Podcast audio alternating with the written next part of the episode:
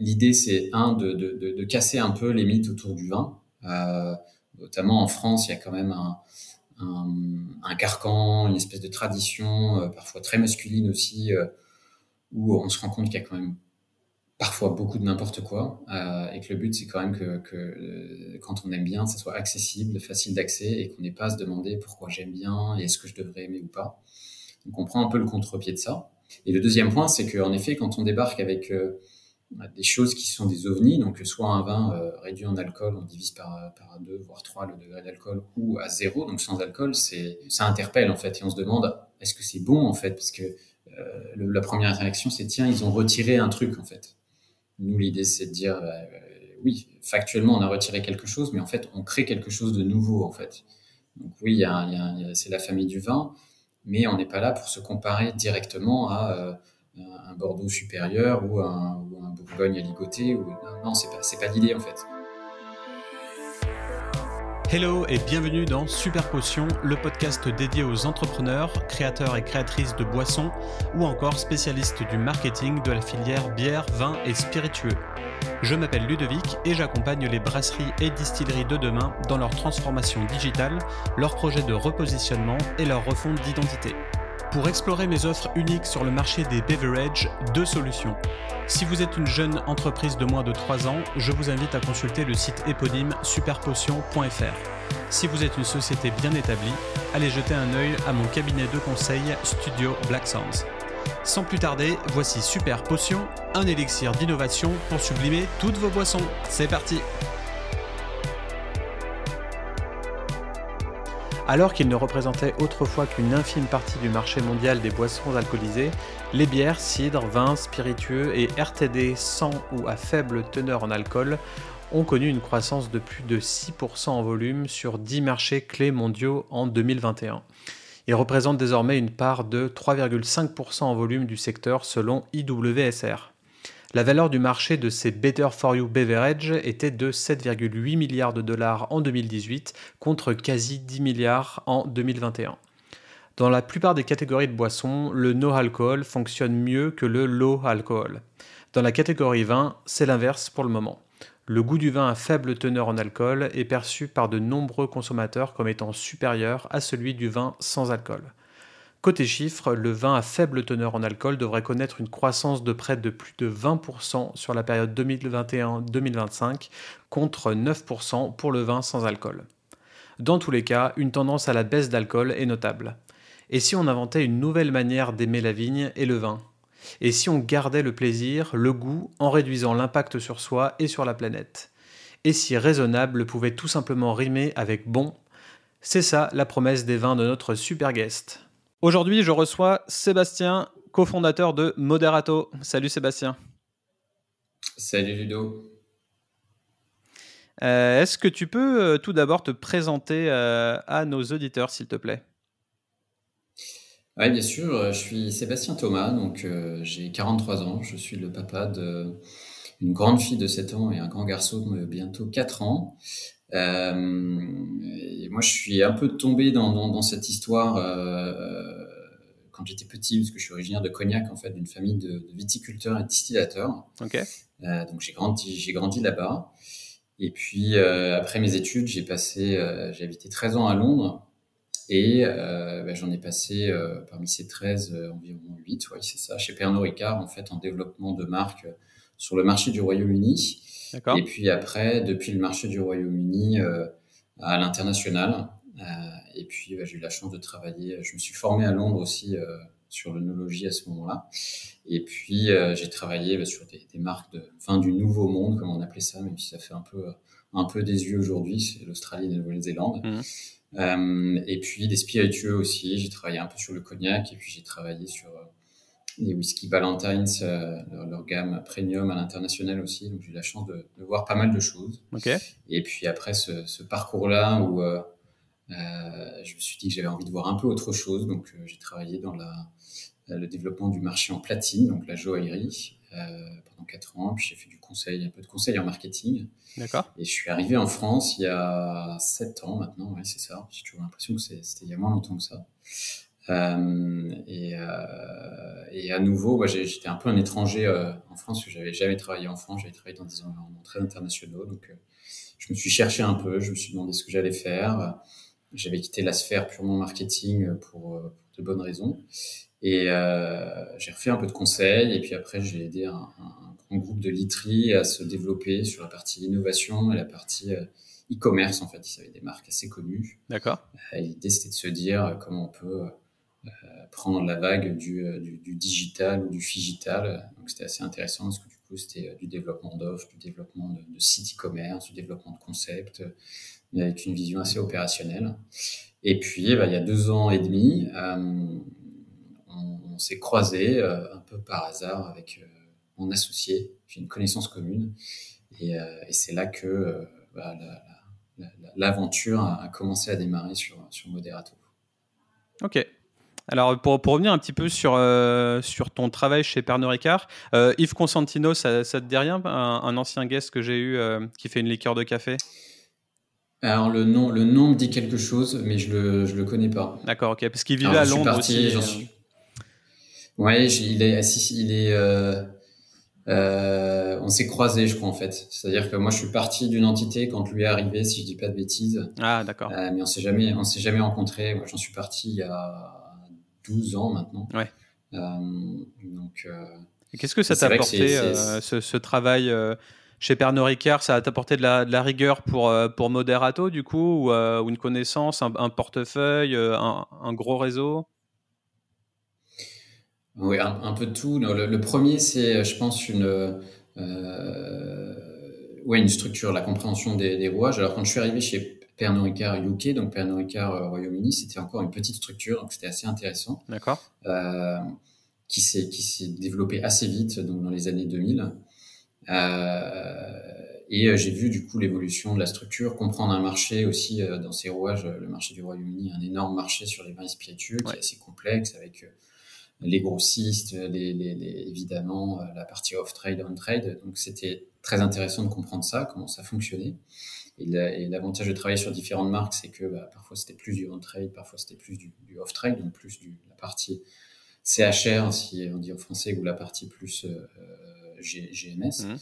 Euh, donc ça, c'était la partie compréhension, structure d'un marché, la construction de marque aussi.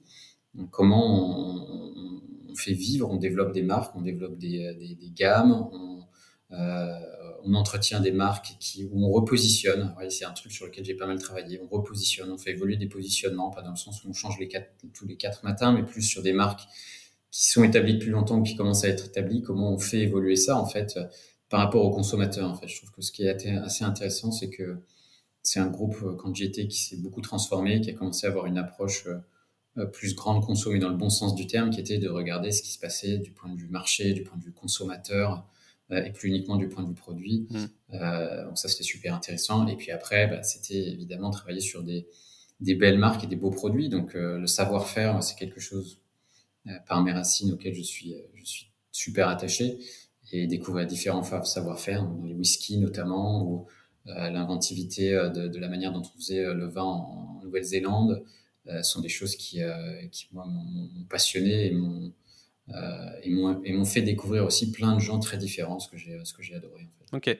Ouais, J'aimerais bien savoir ce que, à quoi ça ressemble 12 ans plus tard, parce que le marché a tellement évolué et, et va tellement vite maintenant que le travail chez Pernod Ricard il y a 12 ans, ça doit pas être le même euh, qu'aujourd'hui. Ça, ça, doit être très complexe, euh, tellement il y, a, il, y a de, il y, a, de, boissons, il y a d'acteurs sur le marché, il y a de marques.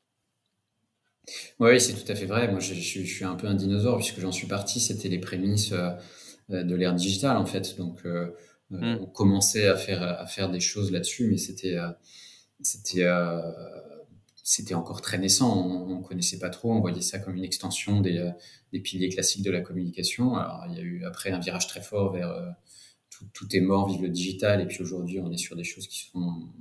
Bah non, en fait, les, les, les, médias, les piliers médias qui existaient avant ont un rôle encore plus fort et le digital joue un rôle. Mais comment, quoi exactement, euh, ça, devient, ça devient un bon challenge aujourd'hui. Donc, ça, ça a énormément évolué.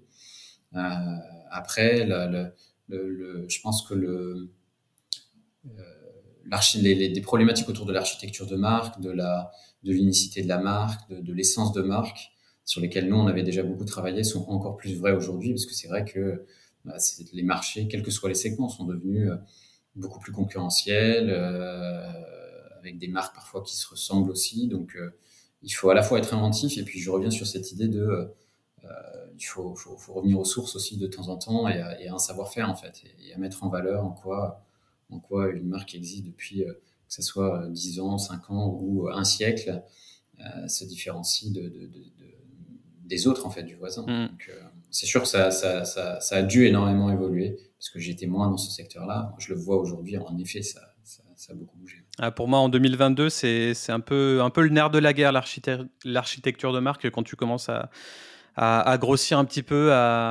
L'expansion est vraiment, euh, vraiment complexe et en même temps, il faut être rapide, il faut prendre des décisions euh, euh, stratégiques, mais on n'a pas trop le temps de réfléchir. Donc, pour moi, le truc le plus important, c'est vraiment de protéger sa marque mère quand on lance une nouvelle ligne de produits et, et voir comment on peut étendre ça à de nouveaux consommateurs, une nouvelle niche, sans, sans, cannibaliser tout ce qu'on a construit avant.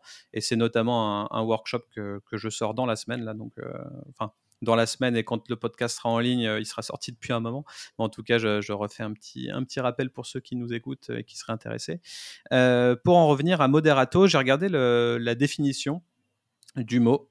Alors, on a en nom commun pièce musicale destinée à être exécutée, en adverbe ni vite ni lentement. Euh, pourquoi ce, choix, ce, choix euh, de nom de marque?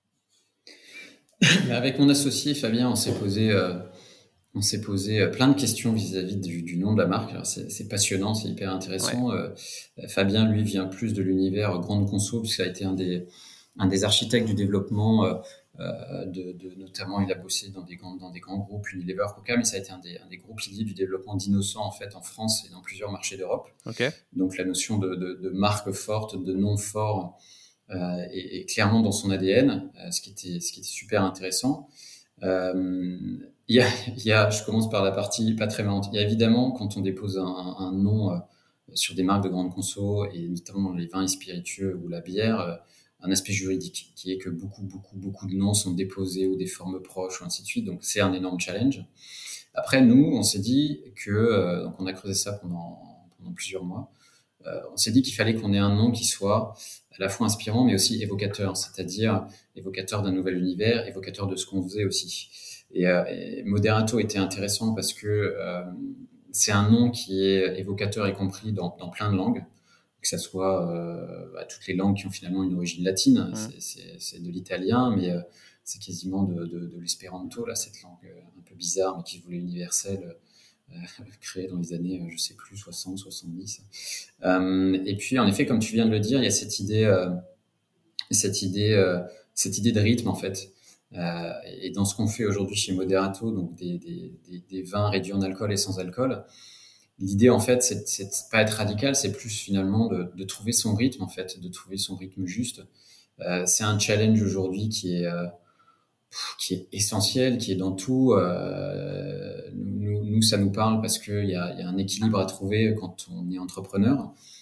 C'est un challenge de tous les jours d'arriver à avoir cet équilibre personnel d'y trouver d'y amener ce qu'on veut y amener d'y trouver ce qu'on veut y trouver aussi l'idée d'équilibre, elle est, euh, voilà, quand on voit ce qui se passe aussi au niveau, euh, évidemment, du challenge environnemental auquel on, on doit faire face, euh, c'est un, un enjeu qui est gigantesque en fait euh, et qui nous parle beaucoup avec Fabien aussi. Mm.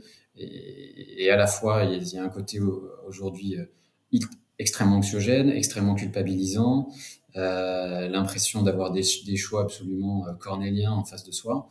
Et on se dit, bah ouais, mais est-ce qu'il n'y a, qu'il y a pas une troisième voie en fait? Est-ce qu'il n'y a pas un moyen de, de garder le plaisir en fait des choses qu'on aime bien et, de manière responsable en fait. Euh, je pense qu'au fond, ce qu'on se dit, c'est que si on doit faire face à des évolutions de mode de vie euh, et, on, doit faire face à ça, euh, ben c'est probablement justement en trouvant ces, ces troisièmes voies, ces voies d'équilibre, pas au sens où on se contraint, on se restreint, mais où on garde le plaisir, on redécouvre le plaisir de certaines choses, mais avec euh, une notion de, de, de, modération ou de responsabilité en fait. Okay. Euh, voilà un petit peu la, la philosophie qu'on a travaillée, qui a évolué, mais qui est, qui est un peu au cœur de ce qu'on veut faire. Et du coup, on trouve que Moderato exprime ça, exprime ça très bien. C'est un nom aussi qui a des, des sonorités assez rondes, assez agréables. Ouais, il y a beaucoup de justesse là-dedans. Et qui est facile à, ouais, qui est facile à retenir et qui est pas dans le, qui est pas non plus dans le, dans le moins aussi ou dans, qui vraiment, voilà, c'est musical, il y a, il y a c'est positif en fait, et c'est un rythme en fait. Ouais. C'est vraiment ça. Ouais, non, je trouve ça plutôt bien, plutôt bien trouvé, sachant qu'on est dans un monde euh, hyper rapide, euh, justement. Ouais, euh, exactement. Et là, c'est un peu, ok, on va à notre rythme, on prend notre temps. Ça veut pas dire qu'on est lent, ça veut pas dire qu'on est rapide non plus. Donc il y a une, pour moi, il y a, il y a une certaine sagesse derrière ce, ce mot. Et forcément, vu qu'il y a un rapport avec la musique, ça me parle, ça, ça me touche particulièrement. Mais euh, ouais, je trouve ça bien. Une, démarche un peu, une démarche un peu slow marketing, je trouve, où, où on prend son temps, on se lance pas euh, sans réfléchir, etc. Donc euh, j'aime bien l'idée globale. Euh, bon, on va continuer, mais avant, on a le super quiz habituel pour nos auditeurs. alors, pour rappel, tu dois répondre le plus rapidement possible aux questions suivantes en choisissant une seule réponse. Est-ce que tu es prêt? Allez, c'est parti. Avec ou sans bulle? Plutôt avec. Rouge, blanc ou rosé?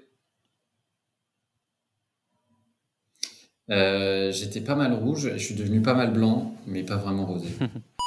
euh, vermouth ou pastis? Très bonne question. Je pense que j'ai eu une phase pastis et euh, le temps faisant évoluer le goût, peut-être vermouth, ouais. Bière ou spiritueux?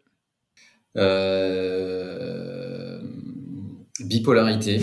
euh, je suis un buveur de bière, mais j'ai des racines dans les spiritueux, donc euh, j'aime, je, je, suis hyper éclectique là-dessus et, et c'est toujours avec plaisir. Ouais. Ok. Caviste ou grande distrib? C'est pareil, c'est difficile. Euh... Pareil, je, je, suis désolé, je vais encore dire Joker parce que no notre expérience nous fait dire que euh, on est surpris dans les deux cas en fait. Ok on cherche des gens qui veulent donner des conseils et on les trouve pas forcément là où, là où on s'attend à les trouver. D'accord. Euh, va en canette, pour ou contre? Pour.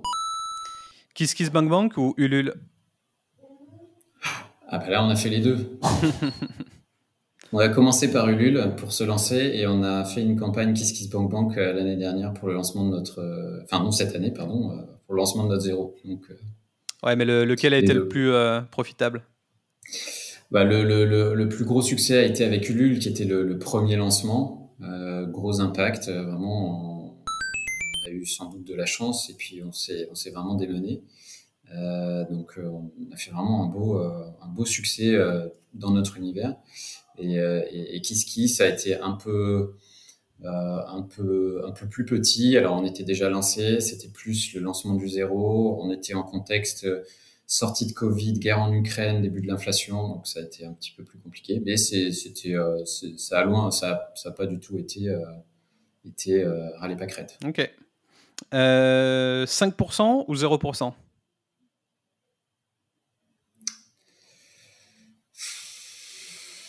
Ah là, là, je vais encore botter en touche là. Hein. Ça dépend en fait. Elles sont dures mes questions. Hein. Bah, là, c'est vraiment ouais, le, le cri du cœur. Allez hop.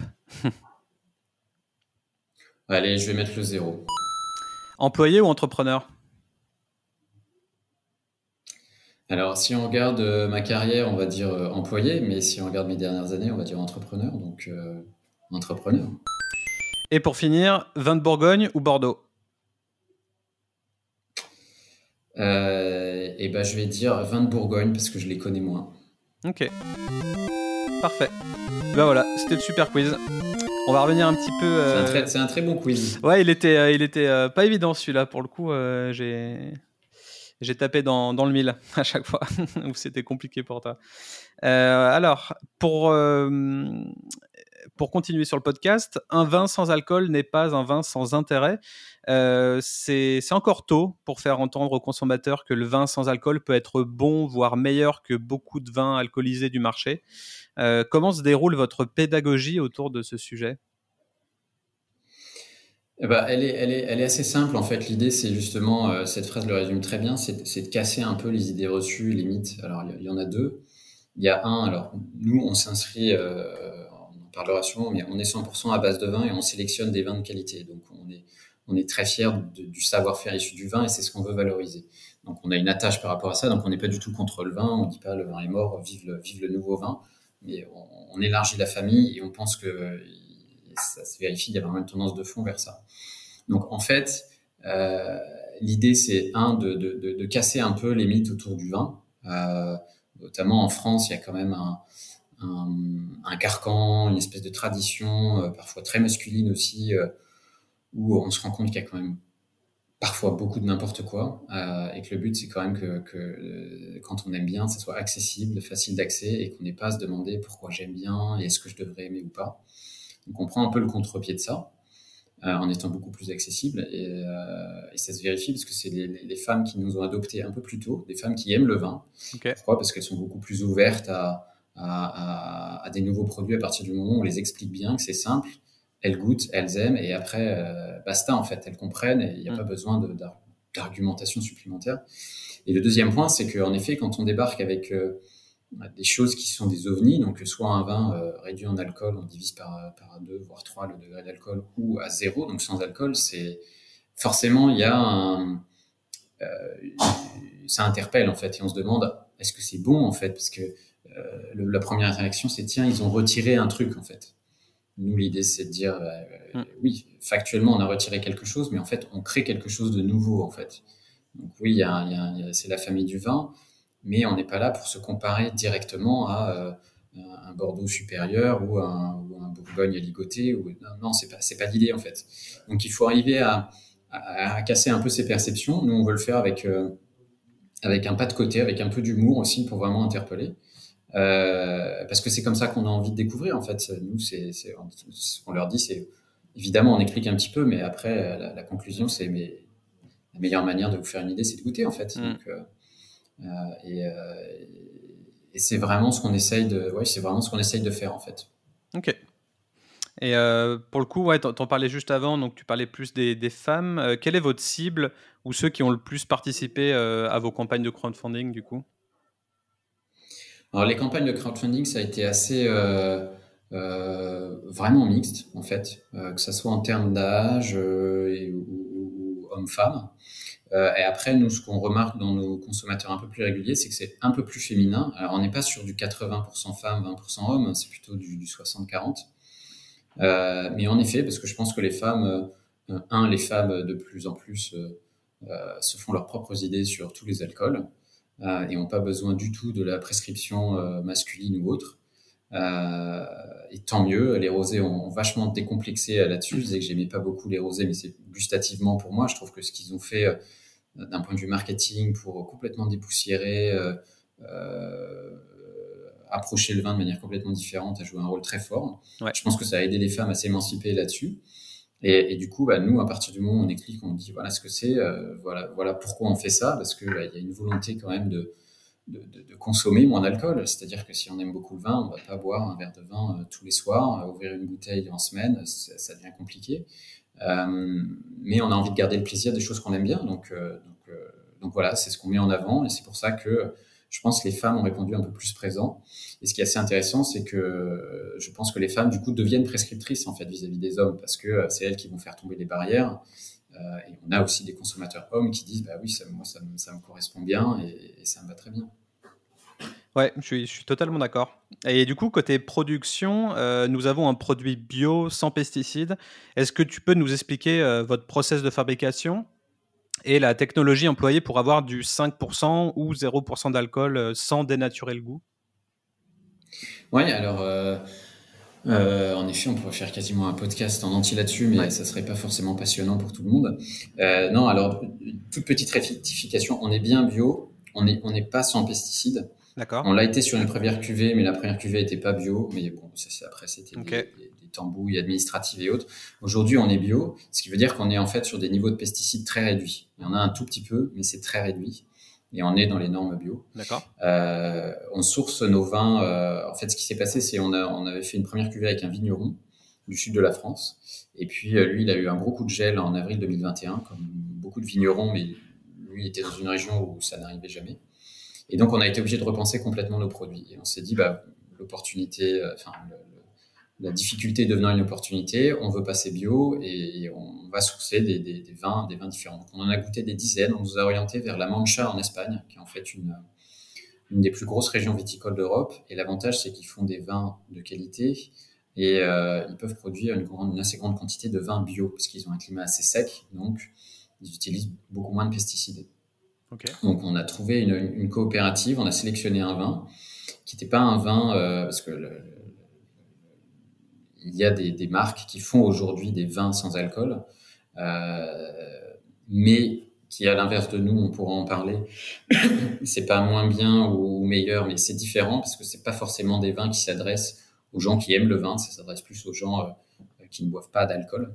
Et donc, c'est des produits qui sont retravaillés, aromatisés, assez sucrés. Donc, c'est des nouvelles boissons, mais plus tellement apparentées au vin quand on est quand on est buveur de vin en fait. D'accord. Et nous, ce qu'on veut, c'est vraiment rester dans cet aspect vin en fait. Donc on a vraiment, euh, on est allé sélectionner euh, ce vin-là. Euh, on a rencontré un prestataire en fait qui est, du coup c'est parfait d'un point de vue géographique et quelque part écologique, basé dans la Mancha aussi, qui est spécialisé dans la désalcoolisation. Donc c'est le terme, c'est un terme assez moche désalcoolisation, c'est le terme technique. En fait, c'est euh, un processus de distillation à basse température, donc on chauffe plutôt autour de 40 degrés on le fait sous vide, ce qui permet d'avoir une, température de chauffe plus basse. Ça évite d'avoir cet aspect cuit dans le vin.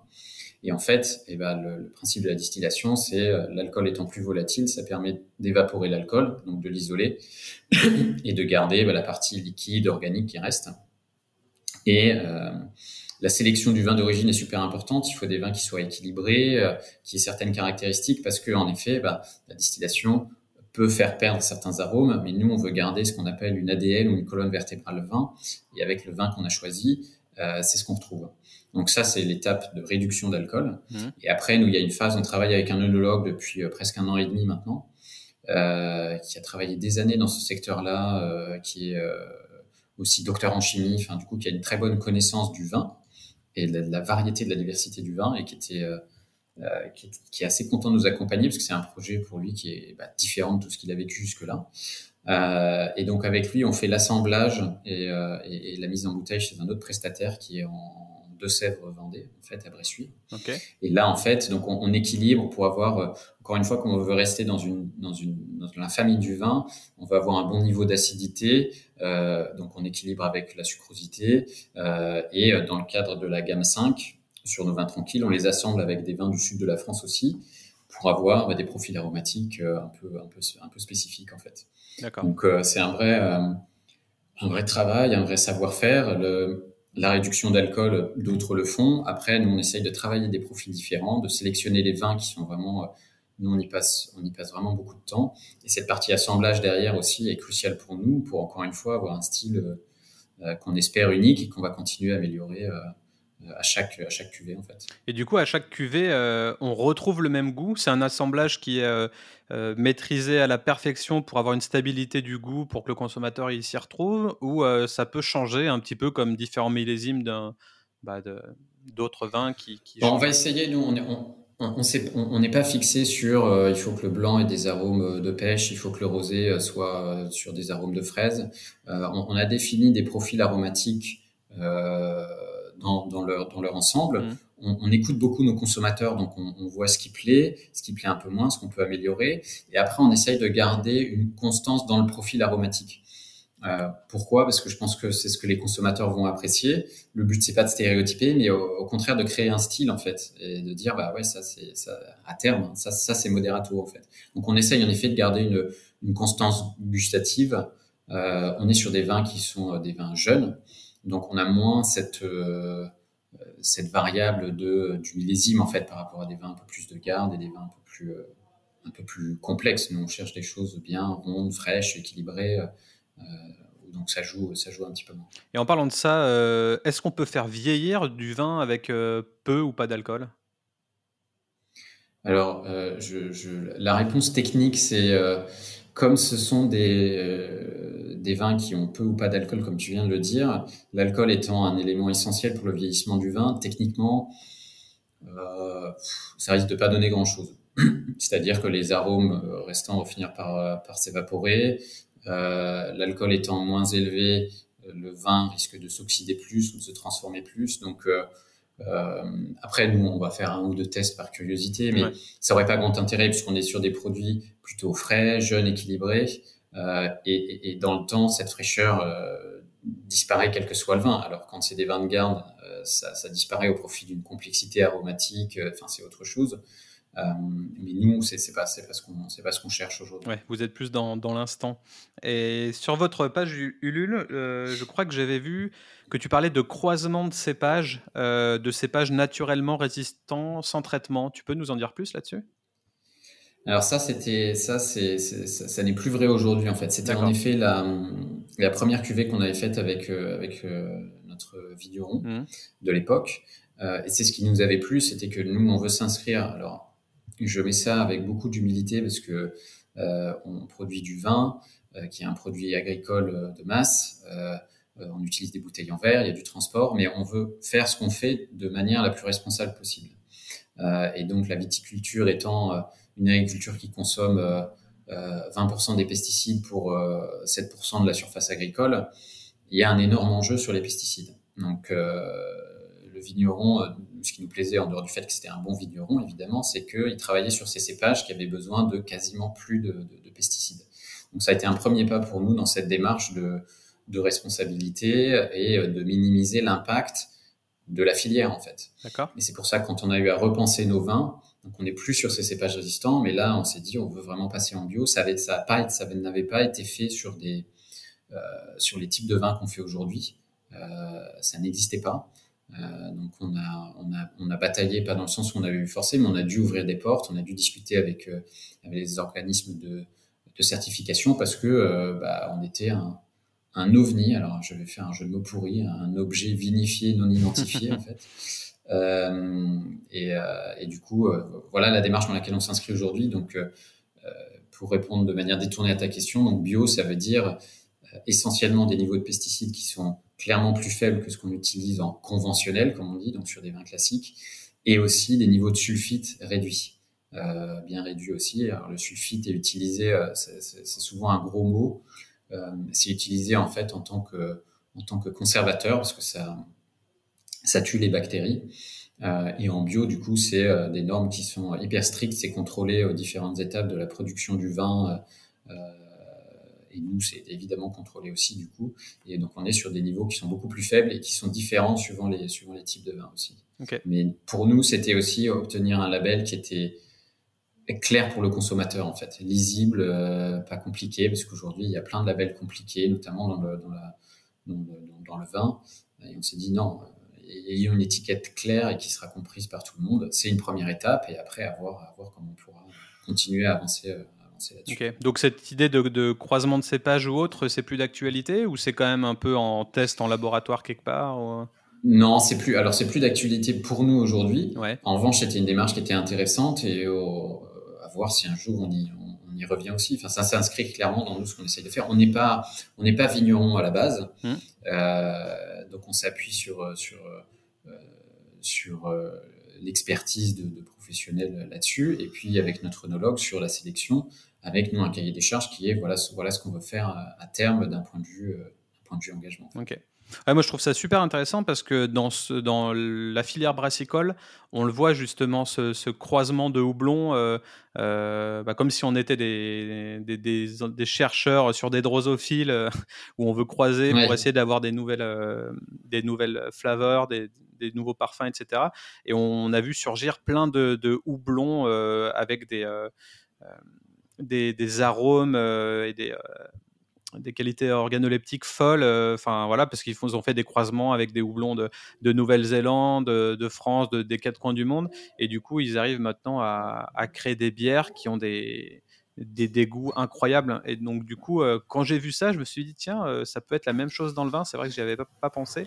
Euh, donc, peut-être qu'on peut aussi faire avancer les choses à ce niveau-là. Ouais, c'est, non, non, c'est vrai. Alors après, l'angle est un tout petit peu différent parce que le vin est extrêmement, alors je dis pas que c'est pas le cas dans la bière, mais c'est extrêmement réglementé.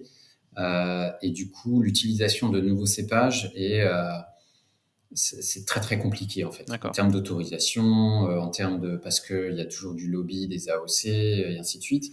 Maintenant, la réalité, il y a, y a un, un aspect comme tu dis, gustative. Donc, si on prend le, sud de la France là-dessus, ils ont été précurseurs en plantant plein de cépages différents, du pinot noir hors de Bourgogne, du chardonnay hors de Bourgogne, sur des terroirs complètement différents. Et puis, c'est là aussi pas mal que s'est développée cette cette expérimentation, alors soit sur d'anciens cépages, soit sur des cépages résistants. Mais la réalité aussi des cépages résistants, c'est que euh, avec le réchauffement climatique aussi, la vigne va souffrir de plus en plus. Euh, et, euh, évidemment, la question va se poser de euh, bah, si on veut continuer à, à, boire des produits issus de la vigne, euh, est-ce que c'est en utilisant toujours les mêmes cépages? Est-ce que c'est en utilisant des cépages qui sont mieux adaptés au climat et au terroir et qui en plus peuvent donner des des, des, éléments euh, ou des caractéristiques aromatiques différentes Probablement. Après, combien de temps ça mettra euh, Et puis ça dépendra fortement de, bah, des habitudes de consommation des, euh, des gens. Quoi. Et au final, les millennials vont prendre le pas. Après, il y aura la génération Z et, la, et les alphas. Mais c'est vrai que j'avais entendu quelque chose d'intéressant c'est qu'en 2030, il va y avoir énormément de, de changements parce que ceux qui sont au plus bas de la génération Z, donc qui ont à peu près, euh, je sais pas, euh, je crois que c'est 15-25, un truc comme ça, la génération Z, et eh ben, ils auront la majorité. Donc du coup, il va y avoir énormément de questionnements sur, bah, en 2030, comment vont se comporter les marques et qu'est-ce qu'il va y avoir parce que ça va totalement changer et, la nouvelle génération va avoir des nouvelles habitudes de consommation. Donc, euh, donc il y a ça aussi qui, entre en ligne de compte. Euh, oui, ça c'est très très vrai. Nous, on le voit dans. Euh, je crois que la statistique aux États-Unis et au Royaume-Uni notamment, c'est plus d'un quart des, moins de 25 ans ne consomment plus d'alcool en fait. Exact. et, même en France, c'est assez intéressant puisqu'il y a eu des études qui ont été réalisées l'année dernière notamment où même les buveurs de vin disent qu'ils sont intéressés par des, par des alternatives euh, ou, des produits moins alcoolisés, voire sans alcool en fait. Mm. Donc il y, a, il y a clairement des tendances de consommation de fond qui, qui sont en train de, de, s'établir. Donc euh, euh, nous, en tout cas, c'est pour ça qu'on est là, c'est pour y répondre, pas pour dire on fait table rase du passé et maintenant c'est tout nouveau, mais plus en fait, ça évolue, donc il faut, il faut, il faut, il faut accompagner, il faut proposer des choses qui permettent d'évoluer, mais c'est toujours pareil. Il y a, il y a à la fois une urgence à évoluer et en même temps faire bouger la masse, ça, ça met toujours du temps en fait. Mm. Mm. D'où ce podcast. Euh, on espère faire un peu de pédagogie euh, avec ça. Et, euh, mais moi, c'est vrai que j'ai fait par exemple un, anniversaire dans une cave à, à vin il y, a, pas si longtemps, il y a un mois et demi, un truc comme ça. Et euh, du coup, c'était, on passait dans le sous-sol et puis, euh, il y avait une table et puis on pouvait déguster des choses. J'étais parti pour euh, pas boire, on était en semaine et, voilà, c'était c'était pas l'idée. Et il y a une personne qui a ramené un vin et du coup c'était un vin sans alcool, mais je le savais pas quand j'ai commencé à, à, tremper les lèvres et à boire une gorgée.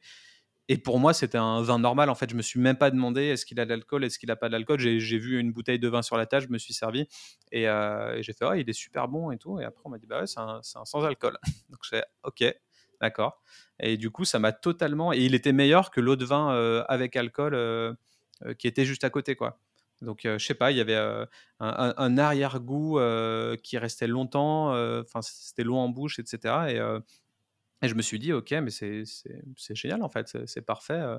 Il y a le côté vin, bon moment, euh, sans, sans, le côté alcoolisé.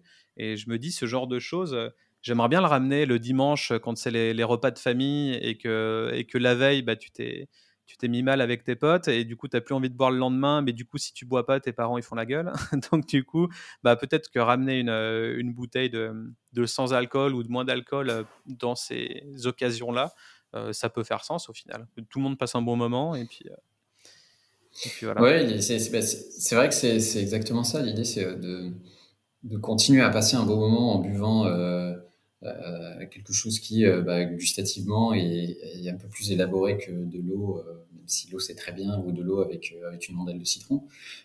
et, du coup, bah, le champ des possibles est, très important. Nous, on commence à travailler aussi sur des, sur des cocktails justement avec euh, avec euh, notre bulle 0 et notre bulle 5 et il y a des choses qui sont super intéressantes et super agréables euh, à, boire. Donc donc ouais tout à fait ouais tout à fait. D'ailleurs en parlant de complètement dans ce que tu dis ouais. Parlant de, de, ce sur quoi vous travaillez, ma prochaine question justement c'était sur vos différentes gammes. Est-ce que tu peux présenter du coup l'étendue du, du, portfolio Moderato? Oui, alors nous on s'est lancé avec une gamme à 5% d'alcool et du coup, je vais juste expliquer un tout petit peu pourquoi on a fait ça, parce qu'on voulait, on s'est dit, bah, il y a une occasion qui est, qui est clé, qui est autour de l'apéritif. On boit de la bière, on boit parfois du cidre, on boit parfois des, des long drinks, mais un peu de rosé, mais on boit pas tellement de vin, alors que le vin est quand même une boisson de référence en France, mais dans, plein, dans plein de pays dans le monde. Et on s'est dit, bah, pourquoi pas? Et en fait, on a fait des tests et euh, on s'est rendu compte qu'on arrivait à des, produits vraiment agréables à 5, gustativement, parce qu'on voulait des produits euh, à élaborer, en fait. Et on s'est dit, bah, lançons-nous déjà avec, euh, avec ça. Donc, euh, euh, aujourd'hui, la gamme A5, c'est un blanc, un rosé et un pétillant. Mais on a toujours, on a toujours eu en tête depuis la, la, genèse de, l'aventure de se dire on veut, on veut aussi faire du sans alcool, ce qui techniquement est, demande plus de travail sur le vin parce que si on compare à la bière, on peut en reparler parce que c'est une grosse inspiration pour nous la bière. Gustativement à zéro, maintenant il y a des choses super bien. Mmh. On passait en gros de 5, 6 à 0. Quand nous, le vin aujourd'hui c'est plutôt 14 et passer à 0, bah, on enlève, on enlève pas mal de, on enlève pas mal de choses où forcément c'est un peu plus difficile, mais il y a des choses vraiment intéressantes euh, et on y travaille d'arrache-pied.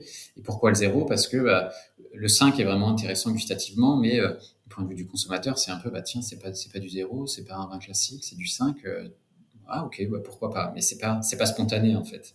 Quand le zéro, au moins c'est très clair, c'est bah, soit il y a de l'alcool, soit il n'y a pas d'alcool en fait. Euh, et, et, et, du coup, euh, on voulait y aller et euh, c'est ce qu'on a fait en lançant notre première bulle zéro au printemps, fin du printemps, au mois de juin.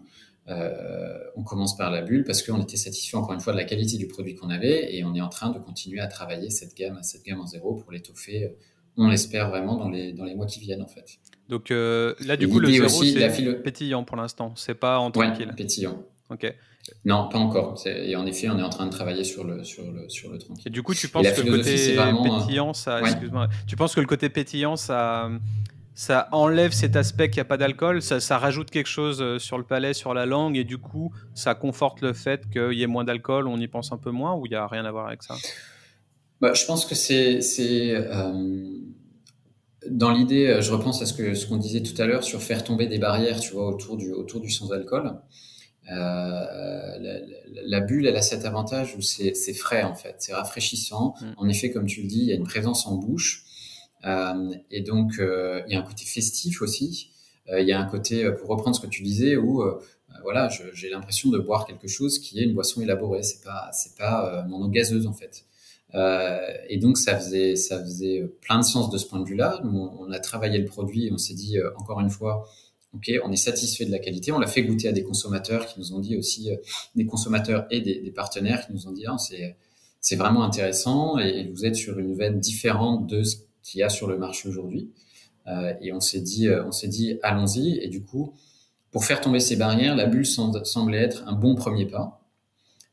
Et après, sur le tranquille, ça demande en effet un peu plus de travail. Donc, on voulait y aller, on voulait y aller par étapes et sortir du coup nos premiers viens tranquilles quand on sera vraiment satisfait. Mais on avance, on avance bien là. Donc, on, est, on, a, on a hâte en fait. On est, ouais. C'est toujours intéressant puisque c'est après, c'est nous pour nous le juge de paix, c'est c'est le consommateur, euh, voilà, la personne qui aime le vin, qui peut pas en boire, qui, ou qui ne veut pas en boire à ce moment-là, ou, ou, équilibrer sa consommation. Et du coup, derrière, le juge de paix, c'est j'aime, j'aime pas, en fait. Et après, on peut toujours argumenter, ah, mais vous aimez pas. Et non, c'est j'aime, j'aime pas, en fait. Donc, c'est une démarche assez différente aussi de ce qui existe dans le vin, euh, le vin, bah, c'est un vigneron, c'est un château, c'est une maison qui vend son produit, qui vend une histoire et qui, c'est push, en fait. Quand nous, on est, euh, oui, évidemment, on a une histoire, on a une marque, on veut, créer un style et une catégorie. On veut vraiment, on n'a pas la velléité d'être tout seul là-dessus parce que ça n'a aucun intérêt. Euh, mais on veut, on veut que ça plaise aux consommateurs parce que c'est, c'est, c'est le juge de paix final. En fait, on veut faire des produits qui plaisent. En fait, nous, on est, on est des produits qui sont accessibles, agréables. Et puis esthétique aussi, ça se voit dans le. Marchés importants. Ça se voit dans le packaging. Oui, c'est, oui, on n'est pas dans, dans, ouais, dans on... une étiquette avec un château. Euh, c'est pas du tout les mêmes codes, quoi. Non, pas du tout. Donc en effet, là, on a, euh, on a beaucoup discuté avec mon associé Fabien, qui justement, lui, venant de l'univers de la grande conso, avait aussi euh, ce côté marque euh, au sens euh, presque un peu totem euh, fort. Et on s'est dit, c'est ce qu'il nous faut, puisque on est sur quelque chose de complètement nouveau. Idéalement, on veut aider à créer une catégorie. Donc il faut des signaux forts, à la fois assez épurés aussi, mais visibles, avec le, le, le nom assez marqué. Euh, parce que ça, ça correspond à, un univers, un savoir-faire et puis un style en fait. évidemment, ça met du temps à construire, mais c'est vraiment ce qu'on veut faire. Donc en effet, évidemment, on reprend certains codes puisque notre bouteille est une bouteille de vin classique. C'est même une, pour reprendre ce qu'on disait tout à l'heure dans, la notion d'impact, c'est une des plus légères du marché. On est sur des capsules à vis, donc on essaye de travailler ces choses-là. Mais en effet, on n'est pas du tout sur une étiquette. On est passé sur de la sérigraphie euh, euh, parce que visuellement, c'est plus original et impactant, mais aussi euh, de ce qu'on a compris, ça permet de mieux recycler le verre. Ah, c'est pas sur une sérigraphie qui prend. C'est directement imprimé sur la. Maintenant? Ouais. Ok. C'est pas une étiquette transparente du coup? Non. Ok. Non, justement.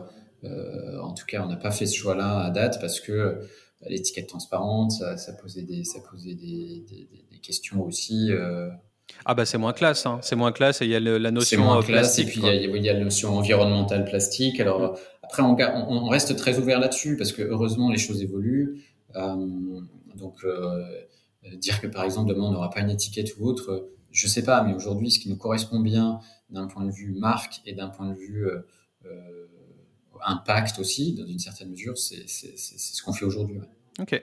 Et comparé à un soda, un kombucha, une limonade classique, euh, comment se situe votre produit à, 0% euh, Quels sont ses bénéfices? Est-ce que c'est moins sucré? Euh, Qu'est-ce qu'il y a?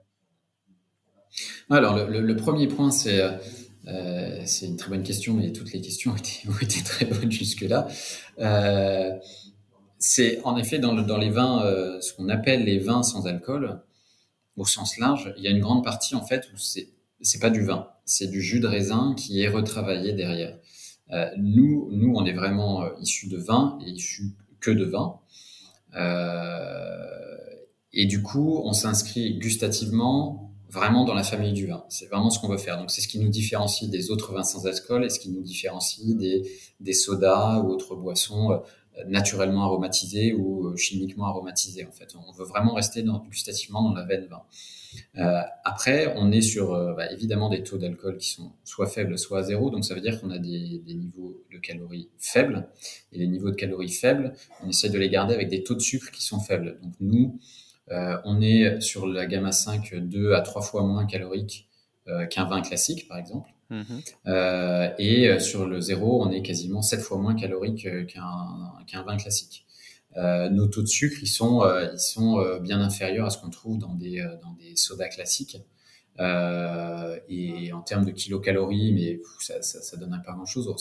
On reste sur des choses qui sont très très faibles. Et c'est important pour nous pour deux raisons.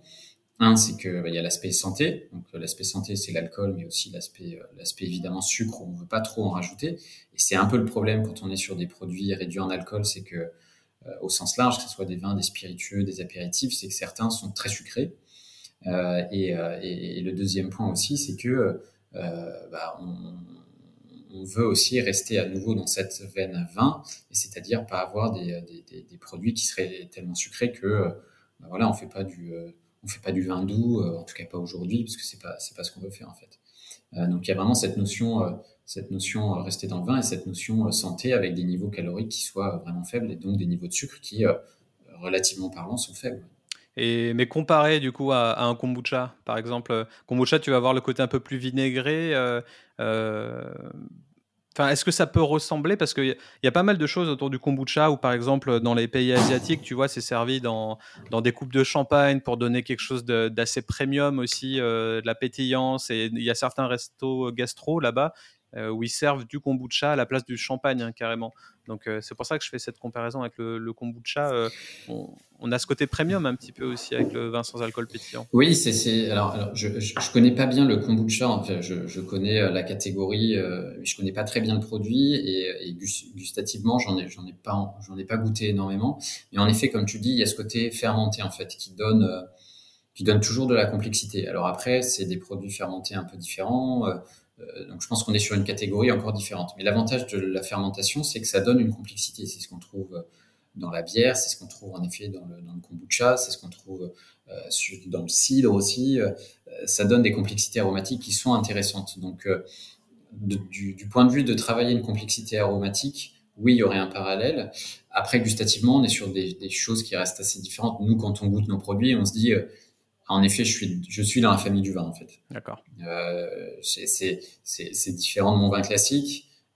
forcément, mais je, je, sens que je suis dans la famille du vin. Et nous, aujourd'hui, c'est plutôt ce qu'on veut faire. Mais c'est vrai qu'il y en a d'autres dans le dans l'univers très très large et mal défini des vins sans alcool, notamment pétillants, où c'est à, à, base de vin, mais aussi d'autres choses, et ça crée des nouvelles boissons qui sont euh, gustativement, du coup, euh, bah, sur des référentiels complètement différents. Mais nous, c'est c'est pas c'est pas c'est pas c'est pas ce qu'on a choisi de faire euh, pour le moment. Ok. D'ailleurs, c'est marrant que tu parles de ça parce que moi, ça me fait penser directement au côté cocktail et RTD qui a un boom énorme en ce moment et à l'horizon 2025. et justement, vous avez travaillé des ce que vous appelez des locktails, donc des cocktails à, à, faible teneur en, en, alcool. Tu peux nous en dire un petit peu plus? Oui, et on vient même de travailler des. Euh, on vient d'en faire deux autres, donc qui sont des, des logtails et des, des mocktails, même si le mot mocktail est un peu, euh, un peu péjoratif, mais au moins c'est du sans alcool. Euh, et pourquoi on a fait ça? Bah, Encore une fois, pour, euh, je pense qu'il y a deux raisons. La première, c'est la, la versatilité de nos produits dans, dans, dans, la volonté de casser certains codes. le vin est très peu utilisé en cocktail, les, les pétillants un peu plus. Euh, et en fait, euh, bah, c'est des bases qui peuvent être super intéressantes. Donc, nous, réduit en alcool, on trouve que ça s'y prête, euh, que ça s'y prête très bien.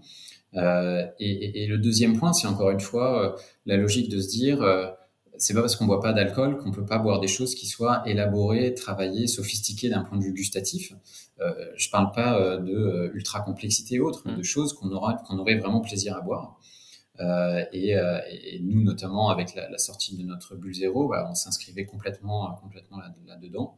Là et, on voit qu'il y a une, demande, une demande qui se développe. Et c'est intéressant du coup parce que c'est un challenge qui est nous challenge qu'on donne avec avec les, mixologues avec qui on a travaillé, c'est de dire comment on peut ne pas perdre l'identité du produit d'origine en fait, parce qu'évidemment dans un cocktail euh, on mixe donc on rajoute des arômes, on rajoute des, différents euh, produits naturels et on peut arriver à une complexité aromatique super intéressante, mais on ne retrouve pas forcément le produit. On peut vite noyer le produit aussi. Ouais, ouais exactement. Donc du coup, l'idée pour nous, c'était de dire bah, comment on peut garder le produit d'origine et euh, bah, aller dans des directions un peu différentes, euh, plus fruitées, plus herbacées, euh, tout en gardant la fraîcheur. Et, et ça s'y prête, ça s'y prête très bien. Ouais. Il y a des... Et après, même, moi j'ai fait l'été dernier des, des essais en, spritz, en léger en alcool et en, sans alcool. Et c'est, c'est, vraiment super agréable. Il faut trouver les bons, les bons partenaires de, produits pour, pour, pour, pour, les réaliser, mais c'est très bon. Ok. Ah bah, hâte de goûter en tout cas. Euh, j'ai une dernière question avant, de, avant qu'on, qu'on se laisse. Euh, vous êtes à fond dans l'innovation. Pourquoi ne pas avoir sorti vos vins en canette?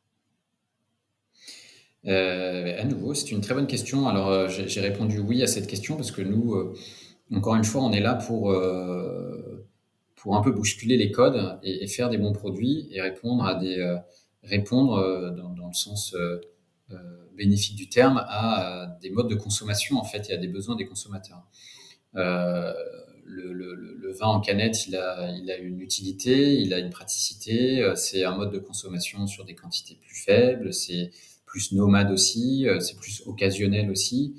Euh, et, euh, et, nous, c'est probablement quelque chose qu'on va qu'on va essayer de tester. Alors le marché français est, pas est pas encore hyper ouvert là-dessus. L'international euh, l'est beaucoup plus.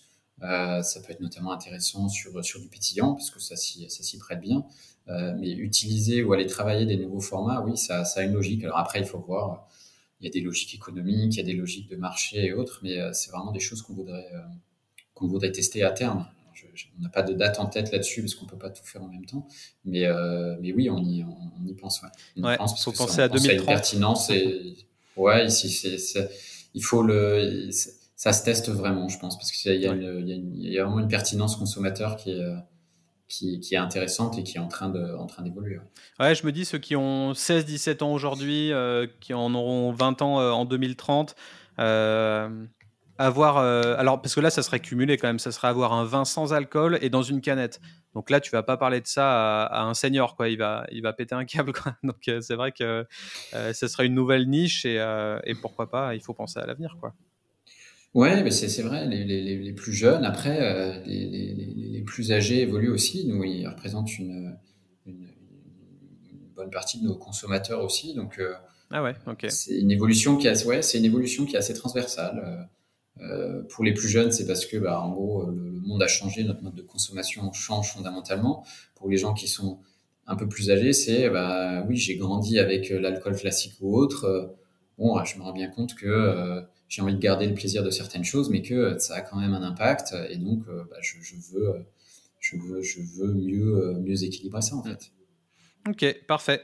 Bah, alors avant de se quitter, déjà, où est-ce qu'on peut trouver vos vins? Alors, on les vend sur notre, euh, notre site euh, en ligne, le-moderato.com. Euh, on est aussi vendu chez Cavavin, dans le réseau de cavistes Cavavin, qui est un des plus gros réseaux de cavistes en France. D'accord. après, on a un, certain nombre de, de, points de vente indépendants un peu partout à travers la France. Vous pouvez les retrouver sur le site. Euh, que ce soit des cavistes ou des épiceries fines, euh, notamment sur Paris. Alors pas parce qu'on est fondamentalement euh, centré sur Paris, mais parce que c'est de là qu'on travaille et qu'il faut bien commencer géographiquement. Mmh. Et puis après d'autres d'autres sites de, de, de, de, vente de vin, enfin pas que de vin d'ailleurs, d'épiceries, vente de vin, donc des encore store, des des, euh, ça c'est plus du B2B pardon, des, des casidomies, des, des pour de bon, bien ou bien, qui est la, la, marketplace du LUL aussi. Euh, et voilà, et on essaye de.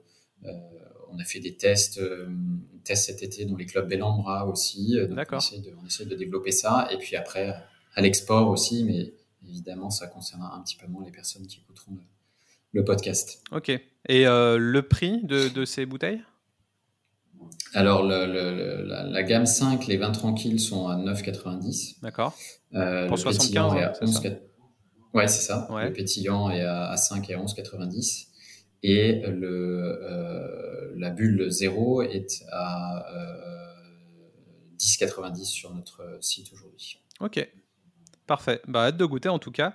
Et, euh, quelle est la meilleure manière de te contacter euh, si on veut continuer cette conversation avec toi euh, Tu es présent sur quel réseau Ton adresse mail?